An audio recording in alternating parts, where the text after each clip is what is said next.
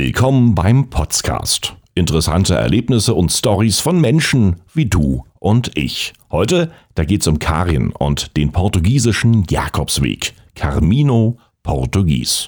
Erlebnisse, Eindrücke und Geschichten von einer mutigen jungen Frau, die sich einfach mal von allem eine Auszeit nimmt. Viel Spaß beim Anhören. Wie kommt man auf die Idee, den Camino Portugies, den portugiesischen Jakobsweg zu laufen? Und was ist dafür die Inspiration? Tja, also da spielten eigentlich ganz viele Sachen mit rein. Also ich, die erste Sache war natürlich Harpe. Ich habe Harpe, Harpe hm. Ker Kerkelings Buch gelesen hm. vor ein paar Jahren. Das war schon so das erste Ding. Also das fand ich schon mega spannend.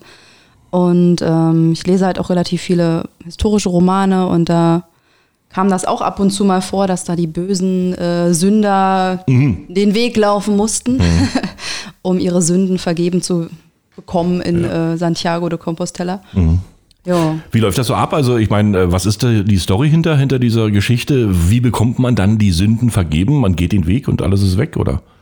Ähm, so ganz genau weiß ich das mhm. gar nicht mehr, aber es war auf jeden Fall so, dass die halt ähm, diesen Weg laufen mussten, also auf sich nehmen mussten und äh, irgendwie ist diese Kathedrale da wahrscheinlich mhm. so speziell befreit. Man, da kriegt man so eine Urkunde dann mhm. hinterher, dass man das gemacht hat und die Urkunde der Sünden. Ja. Der vergebenen Sünden, kann man der sagen. Und äh, wenn man das so anfängt, wie kommt man eigentlich drauf? Also man muss ja irgendwie drauf kommen, klar, du hast das Buch gelesen, aber das dann umzusetzen, das dauert ja dann immer noch eine Weile, beziehungsweise man muss sich ja selber erstmal in den Hintern treten, um überhaupt mal so ein bisschen auf die Fährte zu kommen, oder? Ähm, ja, schon. Also ich habe halt mit vielen Freunden gesprochen, die jetzt zufällig in den letzten ein, zwei Jahren den Weg ge gelaufen sind. Mhm.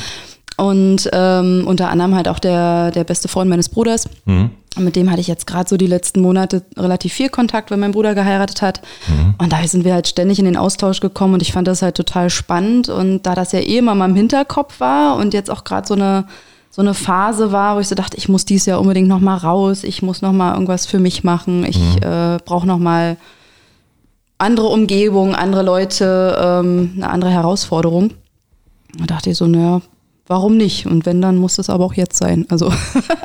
von, von jetzt auf gleich. Genau, genau. Und was geht einem vorher durch den Kopf? Also man hat es für sich beschlossen und was kommt dann danach für Gedanken?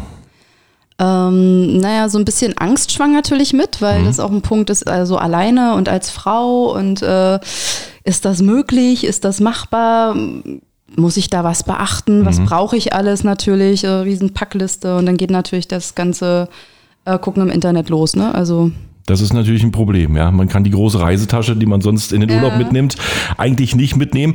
Und äh, wenn wir schon mal bei einem, beim Einpacken sind, äh, was nimmt man da mit? Was ist da wichtig? Hast du dich vorher schlau gemacht oder äh, beziehungsweise irgendwelche Checklisten gelesen? Oder was ist wichtig äh, für den Weg? Also ich habe mir auf jeden Fall einen ähm, Reiseführer gekauft mhm. und ähm, habe dann natürlich die Leute, die den Weg jetzt gelaufen sind, die ich kannte, äh, gefragt und ähm, ja, und im Internet gibt es auch super tolle Packlisten. Mhm. Also die sind teilweise schon so präzise, dass da teilweise sogar steht, wo man die Sachen kaufen kann. Mhm. Also demnach, ähm, ja, und dann recherchiert man natürlich so ein bisschen ähm, Rucksack, Schuhe, ein Schlafsack möglichst leicht, aber mhm. trotzdem einigermaßen warm. Ähm, dann natürlich Funktionsunterwäsche, Sportwäsche und da ich jetzt nicht so der Sportfanatiker bin, mhm.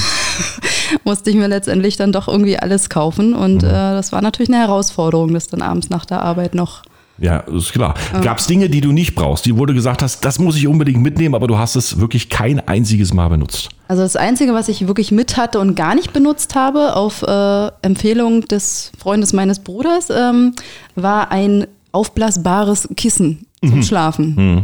Also das brauchte ich letztendlich nicht, weil es wirklich in jeder Herberge dann doch eins gab. Also mhm. Ja, und ich hätte vielleicht einmal Sonnenmilch äh, zu Hause lassen können. das macht man dann immer als Vorsicht. Weil das Wetter dann letztendlich mhm. doch nicht so toll war, aber ähm, ja, das weiß man ja vorher nicht. Okay, das sind die Vorbereitungen und jetzt geht es natürlich direkt äh, in die Reise rein. Ja, Der erste Tag, man äh, fliegt, man hat so ein bisschen die ganzen Dinge im Kopf und äh, was passiert nach dem Ankommen, nach dem Flughafen? Naja, erstmal geht es natürlich auf äh, Hostelsuche. Also mhm. ich hatte es vorher schon gebucht. Das war das Einzige, was ich gebucht habe. Die ersten zwei Nächte in Porto mhm. mhm. und die letzte Nacht nachher in Santiago. Mhm. Und ähm, ja, da muss man ja dann erstmal hinfinden. Und dadurch, dass ich erst sehr spät nachts gelandet bin, mhm. ähm, war das natürlich schon mal ein kleiner Akt, aber dank Google Maps ist ja heutzutage alles möglich. Das ist klar. Und äh, wenn du jetzt äh, dort ankommst, du bist den kleinen Weg gegangen, ne? kannst du mal beschreiben, welcher Weg das war? Ähm, genau, es gibt ja verschiedene Wege und ich habe mir jetzt sozusagen von dem Portugiesischen ähm, den, den kurzen Teil mhm. ausgesucht, weil der einfach in zweieinhalb Wochen machbar ist. Okay. Na, also ich hatte ja auch eine begrenzte Zeit und der Harpe-Weg zum Beispiel, ich glaube, der ist über 800 Kilometer, meiner mhm. war jetzt, glaube ich, knapp 260 Kilometer. Ja, das ist aber auch schon eine Leistung. Ja, also war schon eine Nummer, ja. Kann man dann, dann schon im, im Nachhinein sagen. Und äh, der erste Tag, dann kommt man an, man hat das Hostel betreten, man hat einigermaßen geschlafen. Wie war die erste Nacht?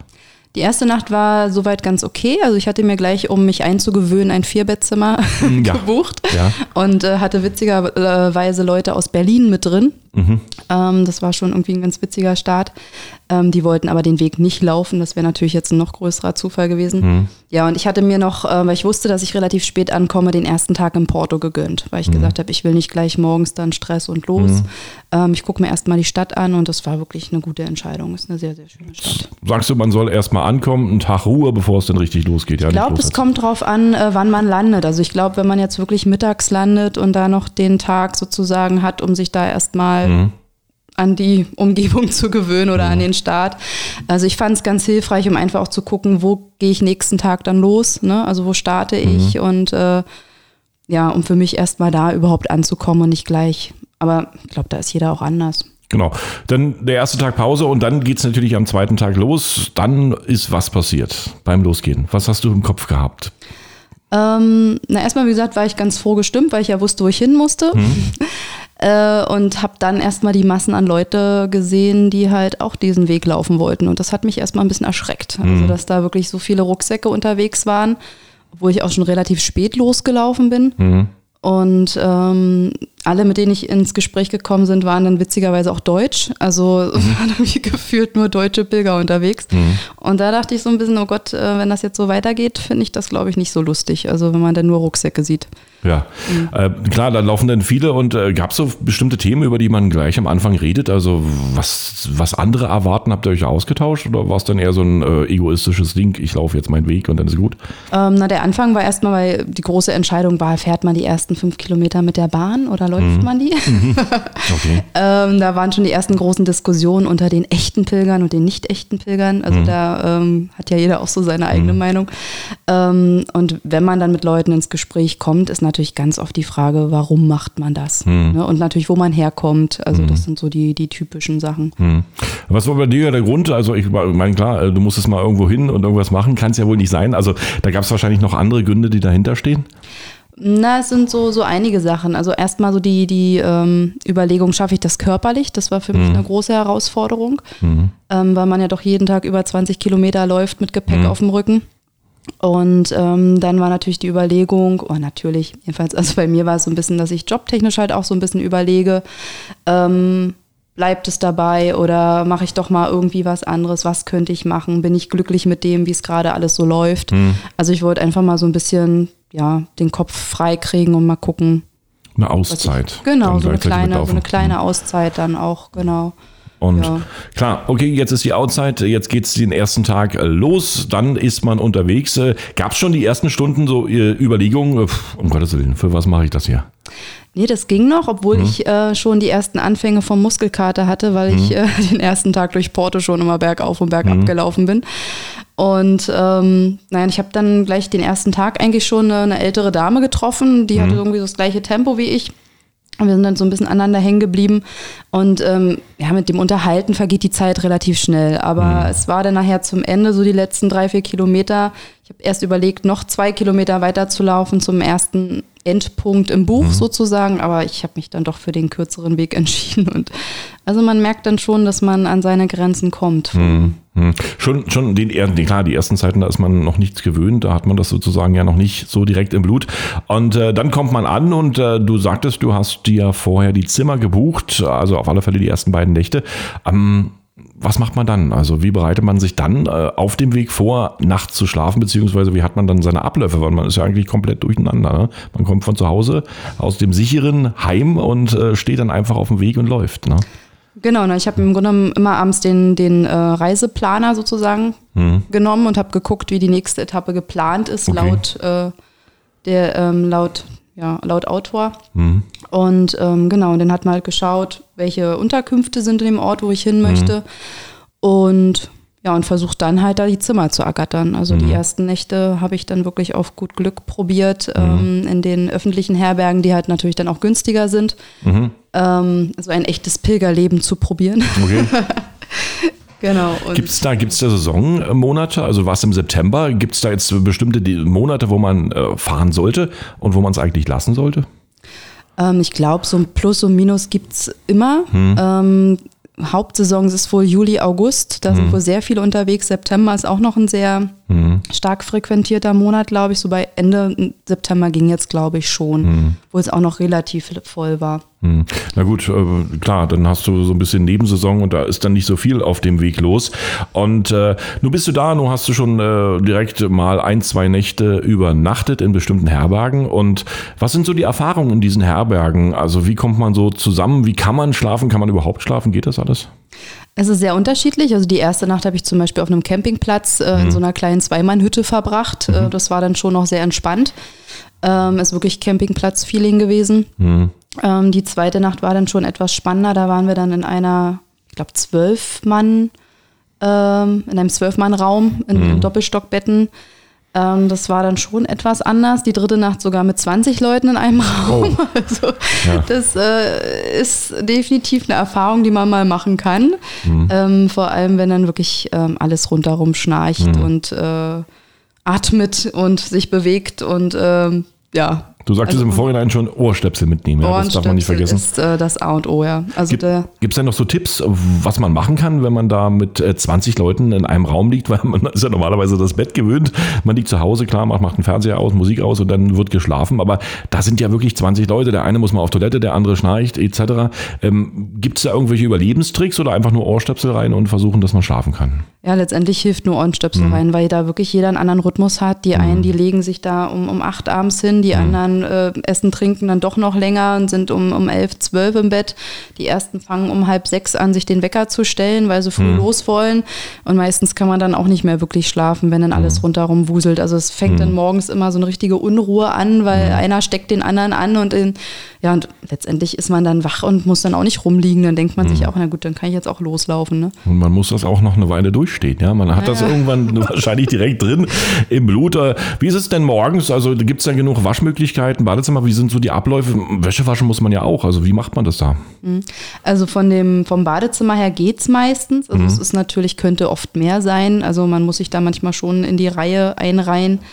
Ähm, ja, also in der einen Unterkunft, glaube ich, gab es nur ein Bad, da waren wir aber dann auch nicht ganz so viele Leute. Das ging dann.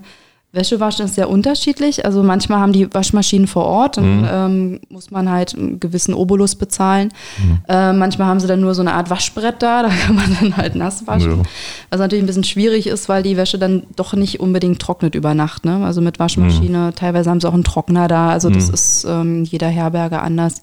Also man sollte, du meinst, man, wenn man sowas erwischt wie eine ordentliche Waschmaschine und einen ordentlichen Trockner, sollte man erstmal waschen und trocknen, weil an der nächsten Rast beziehungsweise an der nächsten Herberge kann es dann nicht mehr so sein, ja, oder? Genau, und das Problem ist ja, du sollst ja maximal ein bis zweimal Wechselwäsche mitnehmen. Also muss der Gepäck ähm, sparen ohne Ende, weil man muss es ja alles schleppen. Ne? Dementsprechend, wenn man dann nur ein Wechselshirt hat, also ich war da schon etwas, ähm, hatte schon etwas mehr dabei. Also so viel mehr auch nicht, aber das waren dann schon zwei Shirts mehr.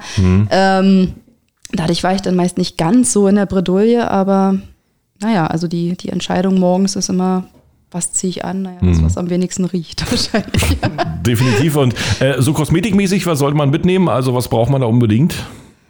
Ähm, naja, ganz normal Duschzeug hatte ich halt mit Shampoo. Also viele nehmen auch einfach eine Kernseife mit. Die waschen sich komplett nur damit, weil sie damit Okay. auch ihre Wäsche waschen Ja. können. Ähm, also so ein Shampoo wollte ich dann doch dabei haben. Ich hatte auch noch ganz normale Creme dabei, aber ansonsten, also Sonnencreme Gesicht, haben wir gehört, ne? Sonnencreme Ja. hatte ich mit. Und äh, was ganz empfohlen wird, ist Hirschtalgcreme für die Füße. Hirschtalgcreme. Hirschtalgcreme. Sollte man sich merken. Habe ich vorher noch nie gehört, aber es macht die Füße ganz geschmeidig. Du hast es probiert, also du kannst Ja, ja, ich habe äh, hab schon eine Woche vorher angefangen und äh, habe auch jeden Abend, also immer nachdem ich geduscht habe, schön die Füße eingeschmiert, aber ich habe trotzdem Blasen bekommen. Da sind wir beim nächsten Thema und zwar geht's ja dann äh, natürlich auch um die körperlichen Fähigkeiten. Und äh, wenn man dann so einen äh, Riesenritt macht von zweieinhalb Wochen, der Körper ist an nichts gewöhnt, außer dass er seinen täglichen Ablauf hat, äh, morgens aufstehen, dann ein bisschen arbeiten und dann abends wieder nach Hause kommen. Ja, so jetzt läuft man ja mal täglich 20 Kilometer. Also was sind so die ersten Beschwerden gewesen bei dir, wo du so ein, zwei, drei Tage da warst? Da, klar, Füße, ja. Füße ging eigentlich noch, also die erste Woche war das gar kein Problem, hatte ich auch kein Problem mit Blasen oder irgendwas. Ähm, der Muskelkater war schon echt extrem, also Wo? Überall. Überall. Und jeden Tag Okay. woanders. Also ich weiß nicht, ob es daran lag, dass man doch den Rucksack immer ein bisschen anders packt. Dann hat man natürlich immer unterschiedliches Gelände. Also mal sind wir wirklich kilometerlang auf irgendwelchen Stegen am Meer lang. Dann hatten wir wirklich ein paar Tage, wo es gefühlt nur bergauf ging. Ähm, ja, mal tat dann das Knie weh, mal war es der Oberschenkel, mal waren es die Waden, mal die Knöchel. Also das ist gefühlt jeden Tag irgendwie anders. Keine Also es ist Ahnung, nicht nur für die. Seele äh, eine äh, entspannte und interessante Geschichte, sondern auch für den Körper, um den eigenen Definitiv, Körper. definitiv. Also man, also ich bin wirklich an meine Grenzen gekommen, aber ich fand es wirklich spannend, auch zu sehen, wie der Körper sich über Nacht regeneriert. Das ist echt Wahnsinn, was der leisten kann. Das ist wirklich so gewesen. Also abends äh, dann quasi ins Bettchen und morgens war dann fast alles wieder gut. Man spürt es natürlich beim Aufstehen. denke ich Genau, mal. also man hat gemerkt, dass man was gemacht hat, aber diese wirklich krassen Schmerzen, also ich hatte die ersten Tage abends wirklich richtige Schmerzen. Ne? Es war wirklich äh, so ein richtiges Brennen in den Muskeln. Und gerade die letzten Kilometer, das war echt oft ein Krampf oder nach einer Pause wieder aufstehen. Ne? Ja. Ich dachte, so muss man sich Ja. mit 85 fühlen, alles klar. Das Wenn ist- alles wehtut äh, und man nicht in die Gänge kommt. Aber es wurde wirklich besser mit der Zeit. die nächste Überwindung. Und ähm, dann läuft man den Weg. Dann ist man bei schönem und schlechtem Wetter natürlich immer draußen. Was sind so die wetterlichen Erfahrungen bei dir? Also wie war es im September? Einigermaßen gut oder gab es denn doch schon einige? Na, die ersten Tage war ich ein bisschen enttäuscht, weil es wirklich sehr diesig und sehr neblig war. Also vom Meer hat man da nicht so viel gesehen. Ähm, Im Nachhinein denke ich aber, war es gut, ähm, weil es zum Laufen einfach wesentlich besser war als 35 Grad und Sonne. Ne?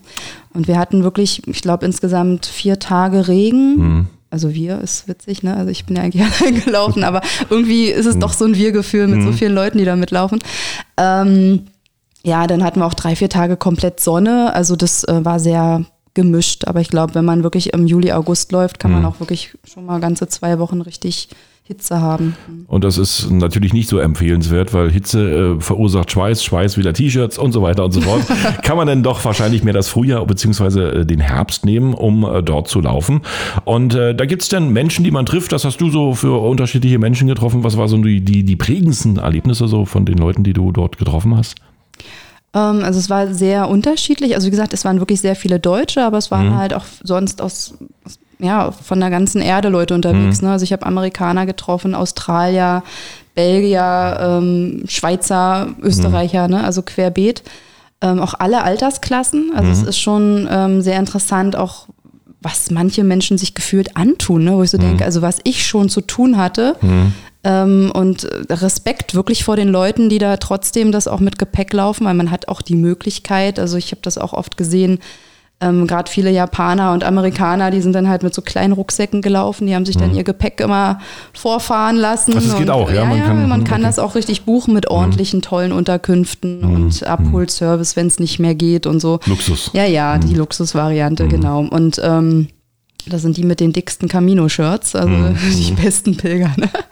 Ja, aber ähm, ja, also das war schon interessant und natürlich auch die Geschichten, die man so teilweise hört von den Menschen. Also da ist ja nicht alles nur, ich habe jetzt mal eben ja, Urlaub und dachte, ich mache das mal. Also da stehen, stecken ja manchmal doch schon andere Sachen hinter als ähm, nur ich, ja, ich muss jetzt mal raus, ne? Oder ich So- bin da mal weg. Äh, von den Personen her, so, so der Älteste oder die Älteste? Was, was war so da unterwegs? Also vom Schätzen Circa. weiß ich nicht. Also ich habe jetzt zum Beispiel einen Vormittag bin ich mit Bob und Dave aus Amerika gelaufen. Die waren total putzig. Ich glaube, die waren vielleicht so Mitte 60, würde ich jetzt so, so raten. Mhm. Ähm, waren dafür aber auch recht flott unterwegs. Ne? Also das ähm, hatten auch ein ähnliches Tempo, obwohl das ja auch wirklich jeden Tag und jede mhm. Tageszeit variiert, wie man, ja. schnell man da läuft. Und vielleicht waren sie ja auch nicht das erste Mal unterwegs, sondern vielleicht schon ein, zwei Male unterwegs gewesen und ein bisschen gelaufen und dann ging es einigermaßen. Ähm, klar, von den Persönlichkeiten, Geschichten, gab es interessante Geschichten, wo du sagst, das wirst du im Leben nicht vergessen, wenn du jetzt irgendwas gehört hast? Ähm, das war eine Frau, die war ganz witzig, die schreibt äh, jetzt auch Bücher. Hm oder hat vor, ein Buch zu veröffentlichen über Anton ihren Wanderstab. Okay. das war ja schon relativ äh, mhm. witzig. Die ist jetzt mittlerweile ihren vierten Camino gelaufen. Mhm. Also die hat schon andere hinter sich und die hatte auch eine sehr interessante Geschichte. Also anfänglich nicht viel erzählt, mhm. aber so ein paar Sachen kamen dann doch raus. Ähm, ja, also so ganz hintergestiegen ist man dann mhm. auch nicht hinter alles, aber ich glaube, manchmal ist das auch ganz Na, man, so. man, traut sich dann auch nicht so genauer zu fragen. Ne? Also wenn, wenn man dann so Geschichten hört, da, da, da immer zu bohren und zu mhm. bohren, irgendwann wollen ja die Leute dann auch nicht mehr so richtig erzählen, weil dann kommen ja erst Sachen raus, die man ja eigentlich versucht auf dem Weg zu ändern, beziehungsweise dann ähm, so ein bisschen auszubaden. Und äh, wenn äh, dort viele Menschen laufen, gibt es da irgendwelche Sachen, die man empfehlen kann? Also ganz besondere Schuhe, braucht man einen Wanderstab? Äh, ist es wichtig, wichtig, eine Mütze mitzunehmen oder irgendwie was, äh, so, so bisschen so Lauftipps? Gibt es da irgendwas? Ähm, na, die Schuhwahl war sehr, sehr spannend. Mhm. Also, weil, ja, ich habe mich, glaube ich, in fünf Geschäften beraten lassen und mhm. alles Mögliche gegoogelt. Ich konnte mich wirklich bis zum letzten Moment nicht entscheiden. Ich bin die halbe Stunde mhm. vorm, äh, vorm Weg nach äh, zum Flughafen, bin ich nochmal mit den beiden Auswahlschuhen durch den Garten meiner Eltern gelaufen. Mhm. Ähm, Natürlich empfehlen alle immer Wanderschuhe. Mhm. Ähm, Habe ich mir auch gekauft, richtig gute von Lova für 200 Euro. Ja, okay. Ähm, habe dann aber wirklich von vielen Seiten auch gehört, dass gerade für den Weg das eigentlich besser wäre, ähm, sogenannte Trailrunning-Schuhe zu nehmen, also mhm. so eine besseren Tonschuhe, mhm. weil da einfach wirklich auch viel Straße, nicht so viele Unebenheiten mhm. sind. Also dass man eigentlich mit den Wanderschuhen da doch etwas overdressed ist, weil die mhm. deutlich schwerer sind und ähm, okay. ist auch nicht so angenehm an den Füßen. Und ich habe wirklich mhm. auch die Rückmeldung von vielen bekommen. Ich habe mich letztendlich für die Trailrunning-Schuhe entschieden mhm. und war mit der Entscheidung auch wirklich mehr als zufrieden. Also na gut, dann äh, gab es dann die Hirschpaste, ist klar, ja. zu den Schuhen. Und ähm, wenn man so auf dem Weg jetzt ist, also äh, landschaftlich, was, was sieht man da? Was kann man da so, äh, klar, du sagtest das Meer. Und äh, gibt es da so besondere Highlights, die man so empfehlen kann, wo man unbedingt vorbeilaufen muss? Na, wie gesagt, ich habe mir diesen portugiesischen unter anderem auch deswegen ausgesucht, weil der halt ein Stück am Meer langläuft. Mhm. Ähm, ich dachte, wenn du jetzt schon zweieinhalb Wochen nach Portugal und Spanien fliegst, irgendwie, du musst ja. wenigstens mal das Meer sehen. Mhm. Das war natürlich so, so ein absolutes Highlight, ne? so das Meeresrauschen, wenn du da so läufst. Ähm, aber auch die, ähm, ja, einige Etappen führen auch wirklich nur durchs Landesinnere mhm. sozusagen, wo man natürlich so eine alten Dörfer sieht, ähm, was auch schon ganz interessant ist.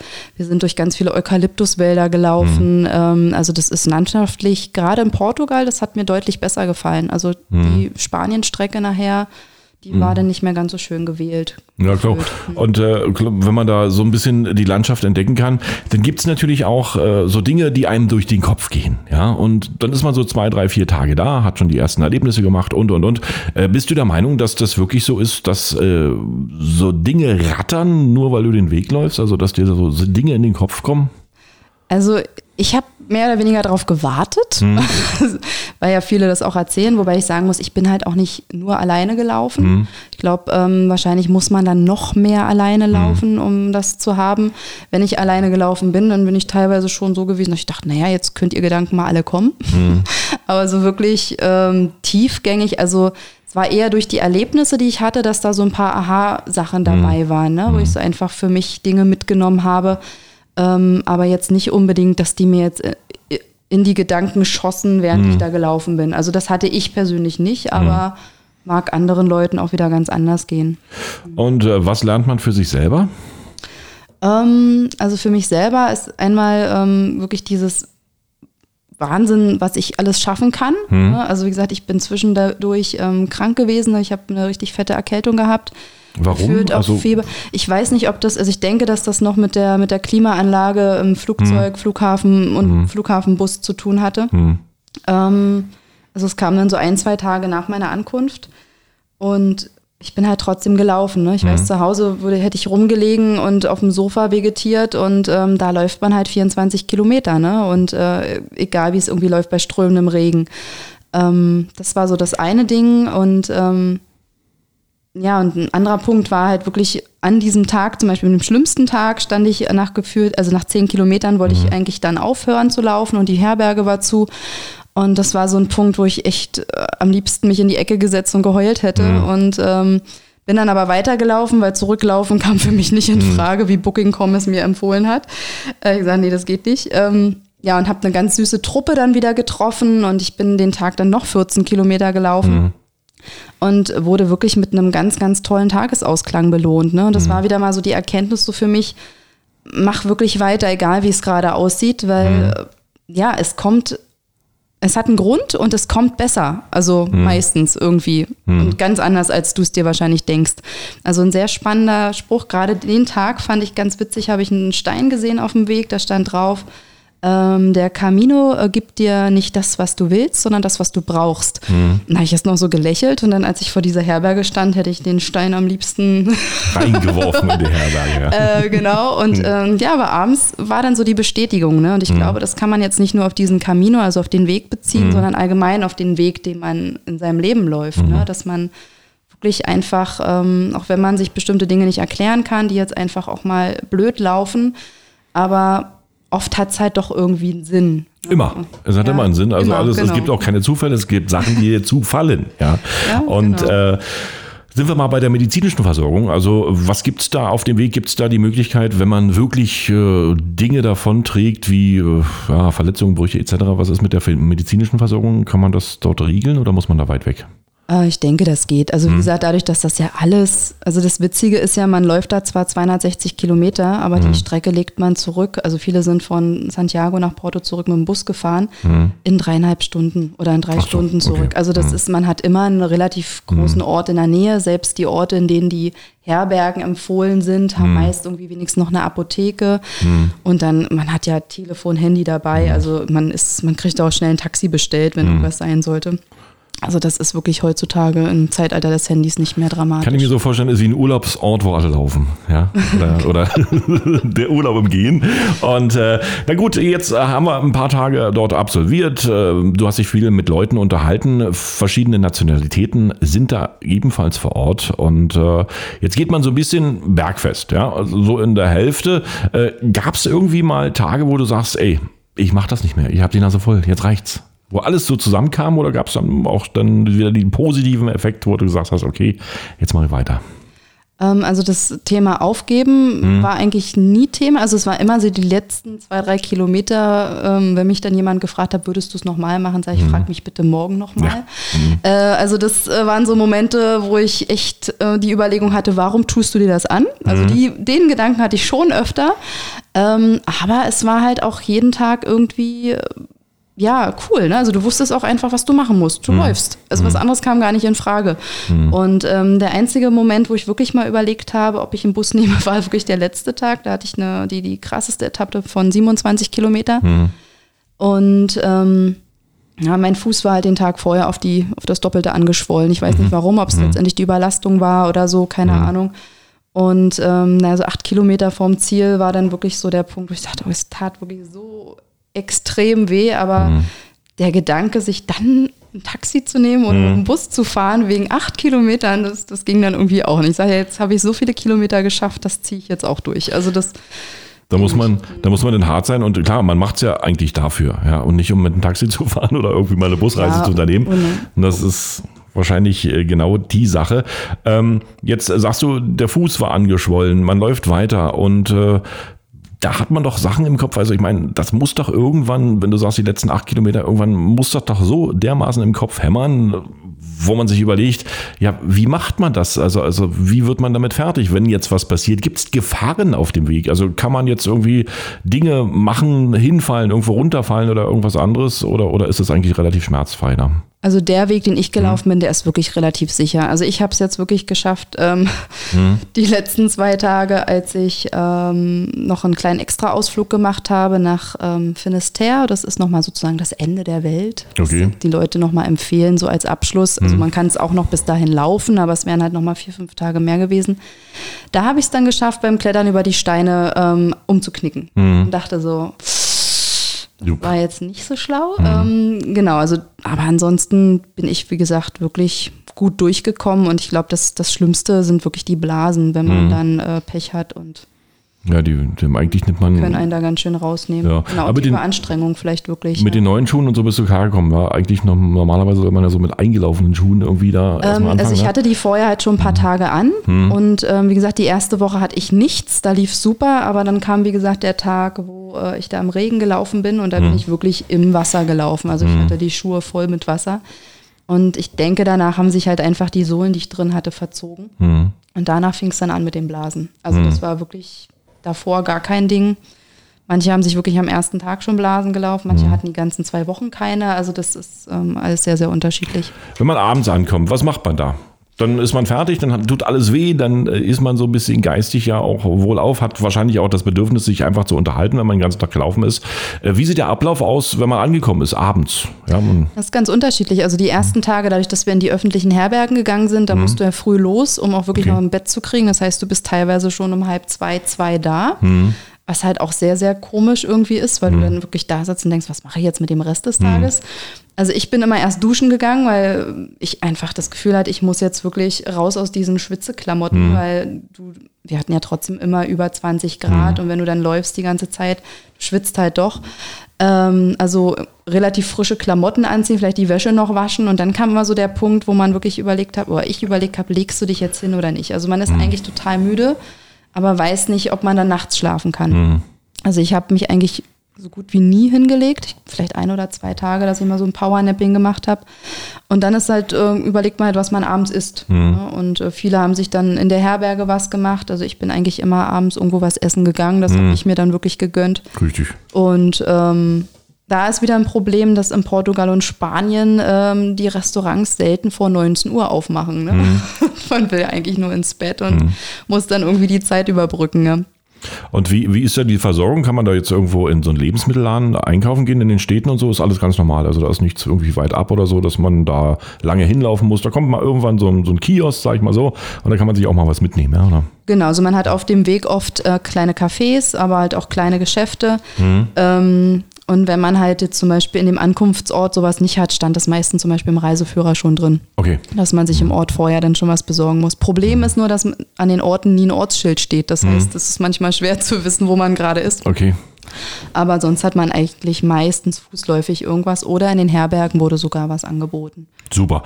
Na gut, jetzt kommen wir langsam zum, zum Ende des Weges. Also da gibt es so die letzten äh, drei, vier Tage.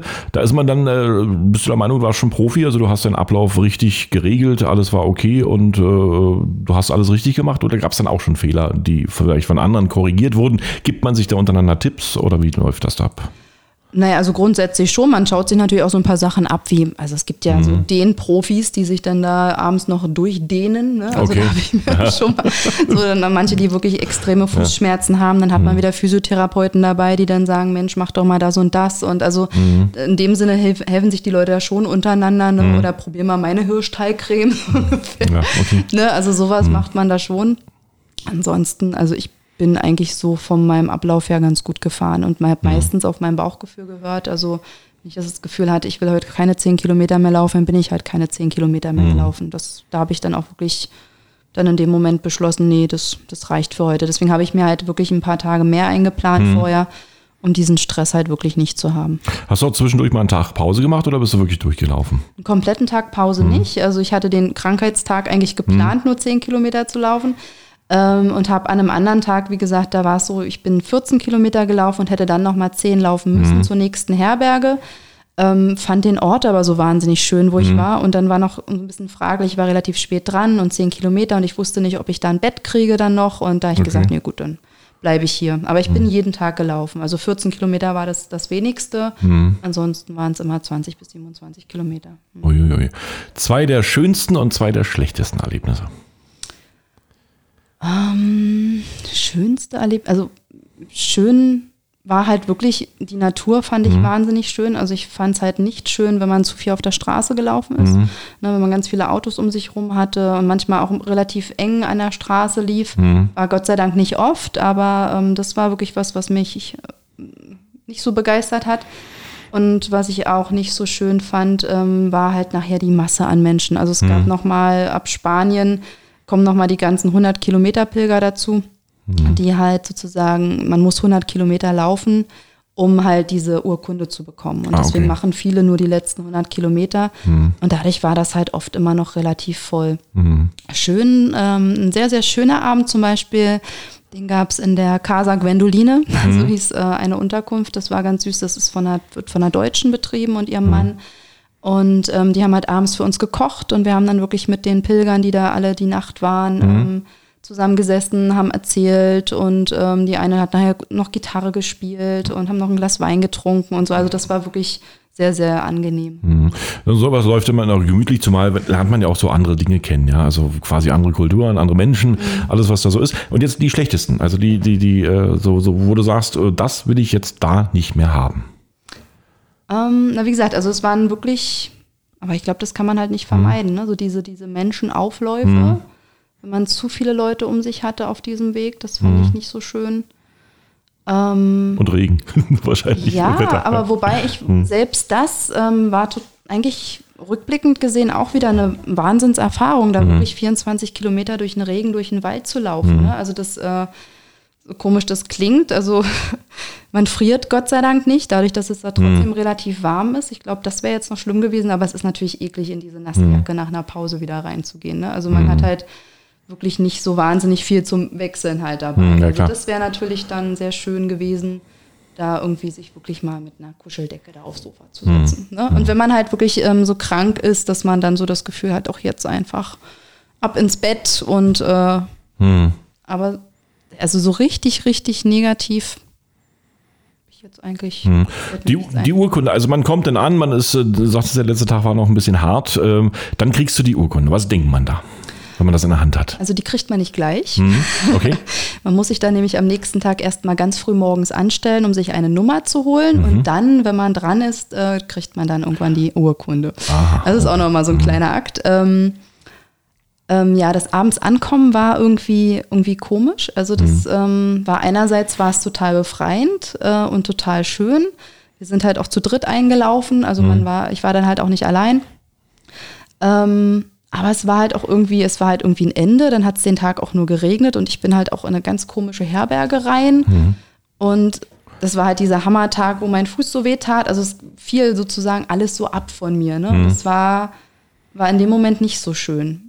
Also Ja, es war irgendwie eine komische Situation. Ich bin danach aber dann noch mit, äh, mit zwei der Mädels essen gegangen und bin dann durchs verregnete Santiago gelaufen. Das war dann wieder ein total schöner Abschluss. Und ähm, nachher die Compostella in den Händen zu haben, das war schon ein bisschen emotional. Ist denn die Urkunde, die heißt Compostela? genau, das ist die Hm. Compostella. Genau. Okay. Und äh, gut, danach fehlt dann die Aufgabe. Also der nächste Tag, der ist kaum zu glauben, weil man muss nicht mehr laufen. Man hat soweit alles geschafft. Man hat sein Ziel erreicht. Ähm, was hast du dann noch gemacht, wo du da fertig warst? Sind noch ein paar Tage geblieben oder, oder gleich nach Hause? Genau, also ich hatte dann noch drei Tage und ähm, für mich war ja der Plan, deswegen habe ich eigentlich auch den letzten Tag noch so krass durchgezogen. Mhm. Ich hätte den natürlich auch aufteilen können, weil ich hatte ja noch äh, ein bisschen Zeit, aber ich wollte halt unbedingt noch nach Finisterre da an diesen, ans Ende der Welt, wo Mhm. Ah, man ja, so symbolisch auch so ähm, seinen Stein ablegen kann, sein Mhm. Gewicht und seine, seine Wünsche loswerden Mhm. kann und so. Also das war nochmal so ein, so ein Wunsch, dahin zu kommen und ähm, ja, das habe ich gemacht, habe mir dann auch ein Einzelzimmer ge gegönnt, Mhm. ganz zauberhaft. Und ähm, ja, Gut nach allen Ansprüchen. Wie sieht's denn da aus, wo man seine Sachen ablegen kann? Also was, was, was, wie kannst du das beschreiben, da, der Ort? also es, im Grunde genommen ist es so eine kleine, wie so eine kleine Steilküste, also Mhm. sind ganz viele Steine und ein kleiner Leuchtturm. Ja. Und ähm, ja, und im Grunde genommen symbolisch legen die Leute, also da steht auch der, der Kilometerstein Null. Also Mhm. man hat so die letzten 100 Kilometer immer einen Stein, wo die Kilometer rückwärts zählen. Countdown. Ja. Äh, genau, und komischerweise in Santiago haben wir den nicht gefunden. Hm. Aber von Santiago dann hin kann man es halt auch nochmal machen und da steht halt auch wirklich der Nullerstein. Das war Mhm. irgendwie auch nochmal cool, den so zu sehen. Und ähm, die Sonnenuntergänge sollen halt da der Hammer sein. Okay. Ich kam da allerdings bei größtem Nebel an und dachte so, Tja.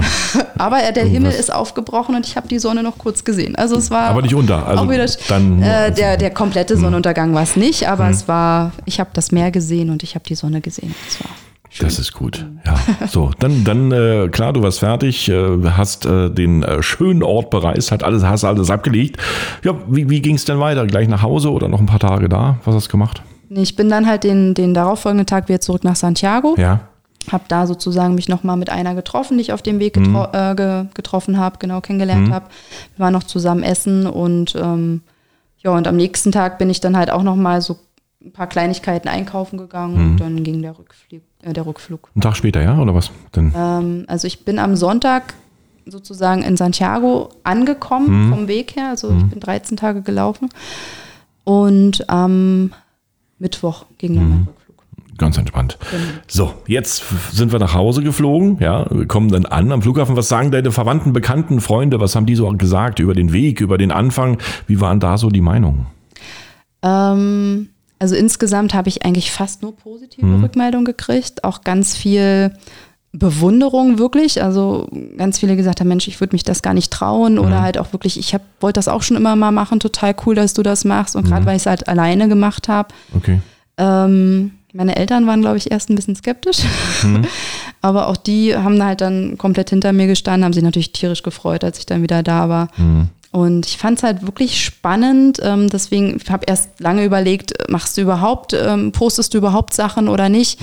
Ähm, zwischendurch legst du das Handy wirklich beiseite oder ein paar postest du sogar jeden Tag was. Also ich habe lange drüber nachgedacht oder na, so lange hatte ich, hatte ja nur sechs Wochen Vorbereitung, aber Ja. ähm, aber dadurch, dass ich durch diese Gespräche vorher schon gemerkt habe, wie die, wie die Anteilnahme ist und wie die Leute da irgendwie so ein Stück auch mitfiebern und was für Erinnerungen auch bei den einzelnen Leuten dadurch geweckt wird, fand ich das total spannend und habe dann halt so alle zwei, drei Tage mal so ein paar Fotos Ja. hochgeladen und habe da auch Kontakt wieder zu Leuten gefunden, mit denen ich wirklich jahrelang keinen Kontakt hatte. Also es war Aufgrund dieser witzig. Sache, ja. Also, genau. mhm, okay. Na, vielleicht ist es ja auch so eine Erfahrung aus dem Weg, dass äh, einfach mal auf sich aufmerksam machen, andere Dinge machen, als die anderen machen und vielleicht für sich selber dann wirklich mal was vollbringen, ja, wo man sagt, ey, das kann mir keiner nehmen, das habe ich gemacht. Und jetzt bist du zu Hause angekommen. Äh, Ja, was Resümee, was hat's dir gebracht? Also hat's dir das gebracht, was du dir erwünscht hast, oder gab es noch ein paar andere Erkenntnisse, die du im Nachhinein bekommen hast für dich selber? Ähm, Spannende war natürlich, man kommt nach Hause und die To-Do-List ist immer noch da. Ja, okay. Das war leider äh, so, das, naja, war eigentlich ja vorher klar, ne? Aber trotzdem, ja, also es hätte, glaube ich, schon noch eine Woche Urlaub wäre ganz gut gewesen zum richtig ankommen und vielleicht wirklich die Projekte schon mal angehen, die man so ein bisschen im Hinterkopf dann hatte. Ähm, aber ja, der Alltag hat einen dann wirklich ziemlich schnell wieder. Und Ich versuche jetzt wirklich eigentlich jeden Tag mir immer wieder so ein paar Bruchstücke zurückzuholen, um die, die Ruhe zu behalten und wirklich ähm, so gewisse Erkenntnisse oder Gefühle, die man einfach hatte, da wieder hervorzurufen, ne? um halt nicht wieder sofort in diesen Trott. Genau, weil das ist ja das, was dich äh, krank machen kann und was natürlich auch andere Leute irgendwie, wenn sie da nicht rauskommen, äh, ja, es ist einfach nicht gesund. Und äh, wenn man jetzt so ein bisschen äh, Resümee zieht aus der Geschichte, ähm, würdest du es nochmal machen? Ähm, also ich würde es definitiv in dem Sinne nochmal wiederholen, wenn ich es jetzt noch nicht gemacht hätte. Also Ja. ich würde es, habe es nicht bereut. Ob ich es jetzt unbedingt noch ein zweites Mal machen muss, weiß ich jetzt gerade nicht. Also ich Andere Strecke vielleicht oder definitiv nicht aus, Ja. genau. Also was ich mir zum Beispiel super gut vorstellen könnte, wäre wirklich von Santiago nach Finisterre diese kleine Strecke Mhm. nochmal zu laufen, so eine Woche. Oder den ähm, Camino del Norte, der soll auch sehr, sehr schön sein, ist aber auch deutlich anstrengender von den, von den Höhenmetern. Mhm. Okay. Aber soll landschaftlich halt zum Beispiel Wahnsinn sein. Also grundsätzlich ausschließen würde ich es nicht, weil es war schon eine sehr schöne Erfahrung und jetzt habe ich die ganze Ausrüstung. Also Ja. man hat ja So- da doch ein bisschen Geld investiert. Könnte man ja eigentlich. Mhm. Also könnte man es vielleicht noch mal, muss vielleicht nicht immer zwei Wochen sein, aber so, so kleinere, also die Wanderlust hat mich schon ein bisschen gepackt. Ja. Mhm. aber dann in kurzen Abständen, also so die Drei-Monatstour, die würdest du denn nicht machen? Ähm, ich weiß auch nicht, ob das wirklich na, äh, machbar ist, allein arbeitstechnisch. Ne? Mhm. Okay. Also ansonsten, glaube, so zwischendrin verging die Zeit irgendwie gefühlt gar nicht. Also man hatte so Mhm. das Gefühl, man läuft halt einfach. Ne? Man ist einfach wirklich nur am Laufen. Ähm, dementsprechend kann ich mir schon vorstellen, dass man diese, ähm, ja, sechs, sieben Wochen oder was die, die lange Tour da dauert, dass man das schon durchziehen kann. Ich glaube, die am schlimmsten sind wirklich immer die letzten Kilometer, wenn man meist merkt, es geht zum Ende, dass man dann einfach merkt, oh Gott, der Körper, ansonsten funktioniert der Körper einfach. Ne? Wenn jetzt jemand Lust bekommen hat, das zu machen, beziehungsweise dort äh, diesen Weg zu laufen, was würdest du denen so an Tipps mitgeben? Ähm, auf jeden Fall würde ich immer sagen, mach's. Also das ist definitiv äh, klasse. dann muss natürlich jeder für sich selber wissen, wie gut möchte er das geplant haben. Mhm. Also ich habe für mich nachher gemerkt, dass ich doch ein bisschen Sicherheit brauche mhm. und habe dann, ähm, nachdem ich da, wie gesagt, im Regen stand, dann doch abends immer die oder am nächsten Morgen immer die nächste ähm, Herberge vorgebucht. Ähm, ja, ansonsten hör auf deinen Körper und ähm, mhm. mach auch nicht zu viel. Ne? Also man muss da nicht mit Gewalt durch, man kann das auch mhm in kürzeren Etappen machen und plan dir mehr Zeit ein. Also laut Plan hätte ich eigentlich neun bis elf Tage brauchen okay. sollen. Mhm. Ich bin es jetzt in 13 gelaufen und ich bin mehr als zufrieden damit. Ich habe es durchgezogen und Entspannt. Fand das völlig in Ordnung. Mhm. Ja. Gute, gute Entscheidung und äh, danke fürs Interview. Sehr, sehr gerne.